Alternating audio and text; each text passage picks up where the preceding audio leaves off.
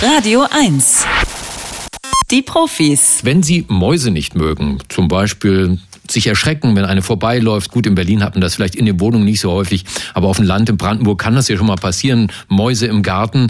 Dann gibt es vielleicht eine neue Geheimwaffe, mit der Sie diese Mäuse abhalten können. Denn eine niegelnagelneue Studie aus Kanada hat herausgefunden, Mäuse haben Angst vor Bananen. Und weil ich das überhaupt nicht glauben konnte, warum sollten Mäuse Angst vor Bananen haben und wo kommen Mäuse überhaupt mit Bananen in Kontakt, haben wir diese Studie natürlich unserem größten Skeptiker unter den Forschern vorgelegt vorgelegt. Er ist Mitglied des Komitees des IG Nobelpreises für kuriose wissenschaftliche Forschungen, Vorsitzender der Deutschen Dracula-Gesellschaft und der bekannteste Kriminalbiologe der Welt. Dr. Marc Benecke, live auf Radio 1, die Profis. Einen bananigen guten Morgen wünsche ich dir, lieber Marc. Stefan, wir, die Katastrophe ist passiert. Guten Morgen, liebe Hörerinnen und Hörer. Ich habe die Sendung vorbereitet für den Radio 1 Radio Day und die handelt von Meteoriten und äh, Aminosäuren und DNA-Bestandteilen. Ah, ich habe, ich muss das Thema. erste, das erste Mal seit über 20 Jahren passiert es jetzt. Es musste eines Tages mal passieren. Ähm, ich, Finde ich gut. Ich weiß nicht, warum Mäuse ja, Angst vor Bananen ich, ich, ich, muss den, den Hörern da draußen natürlich auch mal erklären, Marc und ich, wir quatschen ja immer unglaublich lange noch miteinander, bevor es hier losgeht, ne, während die, die Musik läuft. Und wir reden über alles Mögliche, zum Beispiel darüber, äh, dass Marc gerade auf dem weltgrößten Gothic-Fest in Leipzig ist, richtig? Das ist richtig. Darüber könnte ich sehr gerne etwas berichten. Es handelt sich, und um vielleicht wenigstens ein oder zwei Minuten hier rauszuschinden. Ähm, es ist in der Tat so, ich, äh, es findet in, in Deutschland das größte Festival der schwarzen und Gothic-Subkulturen statt. Und auf diesem Festival mache ich das, was man heute als Podcast oder als die sehr gute Die Profis-Sendung der Beneke und der Karkowski kennt. Nämlich dort zeige ich äh, jeden ähm, Tag einen Film, den Jörg Buttgereit aus Berlin mit mir gedreht hat, darüber, wie sich Maden auf Schweineleichen, die wir im Kurs äh, sich zersetzen haben lassen, verhalten.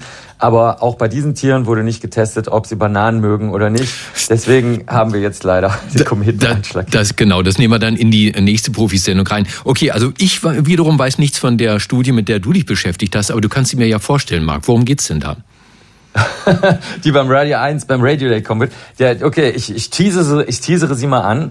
Ähm, es werden demnächst von äh, zwei, äh, zwei Meteoriten von äh, Ryugu und Bennu werden Proben mit echtem Meteoritenmaterial auf die Erde kommen. Das dauert ziemlich lange, das zu sammeln. Die eine Sonde ist 2014 gestartet und dann erst 2020 wieder zurückgekommen. Und die haben jetzt kleines Probenmaterial mitgebracht und äh, wir fragen uns alle, weil die Erde ja vor ähm, 4,5 Milliarden Jahren unbewohnbar war und dann sind vor ungefähr 4 Milliarden Jahren super viele Meteoriten auf die Erde drauf getrommelt und vor 3,5 Milliarden Jahren äh, begann dann irgendwie das Leben auf der Erde. Menschen sind dann natürlich erst viel, viel später gekommen, vor sechs Millionen Jahren. Und die große Frage ist jetzt wirklich, ist in der Tiefsee das Leben entstanden, indem sich die Eiweißbausteine und die Erbsubstanzbausteine irgendwie zusammengetüftelt haben?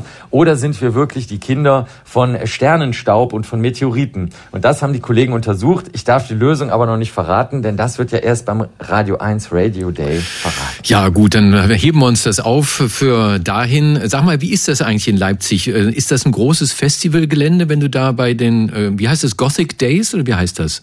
Äh, das Wave Gothic Treffen, das ist ein riesiges Gelände und die ganze Stadt wird schwarz. Das ist deswegen besonders lustig, weil gleichzeitig die Stadt Leipzig beschlossen hat, ein Stadtfest zu machen, wo dann die sogenannten bunten Menschen oder Normalos oder wie es früher hieß, Stinos, also die stink, angeblich stinknormalen, die sind natürlich alle besonders, aber ja, manche glauben, dass die äh, dann eben normal werden, da sind und so mischt sich, ähm, das gibt's nirgendwo auf der Erde, mischt sich also mit, weiß ich nicht, Tausenden, Zehntausenden von äh, schwarz gekleideten, schwarzromantischen Menschen ähm, mischen die sich mit den ganz normalen Menschen und das ist eine weltweite Besonderheit. Ich habe schon die ersten interviewt und ähm, die kommen äh, wirklich von überall her. Wir haben zum Beispiel einen äh, Physikprofessor getroffen, der war früher ein Kursteilnehmer von mir und ist heute ähm, echter Professor, also nicht Gastprofessor oder so, sondern dauerhafter Professor an der Universität Hawaii mit wow. dem Schwerpunkt Astrophysik und ist äh, Österreicher, äh, Menschen aus Spanien und äh, aus, aus Litauen und von überall aus der Welt geistern hier durch die Stadt. Und ich äh, mache einen Vorschlag, du kannst ja einfach mal durch die Stadt gehen und kannst diese ganzen schwarz gewandeten Gothic-Teilnehmer fragen, ob sie wissen, warum äh, Mäuse Angst vor Bananen haben.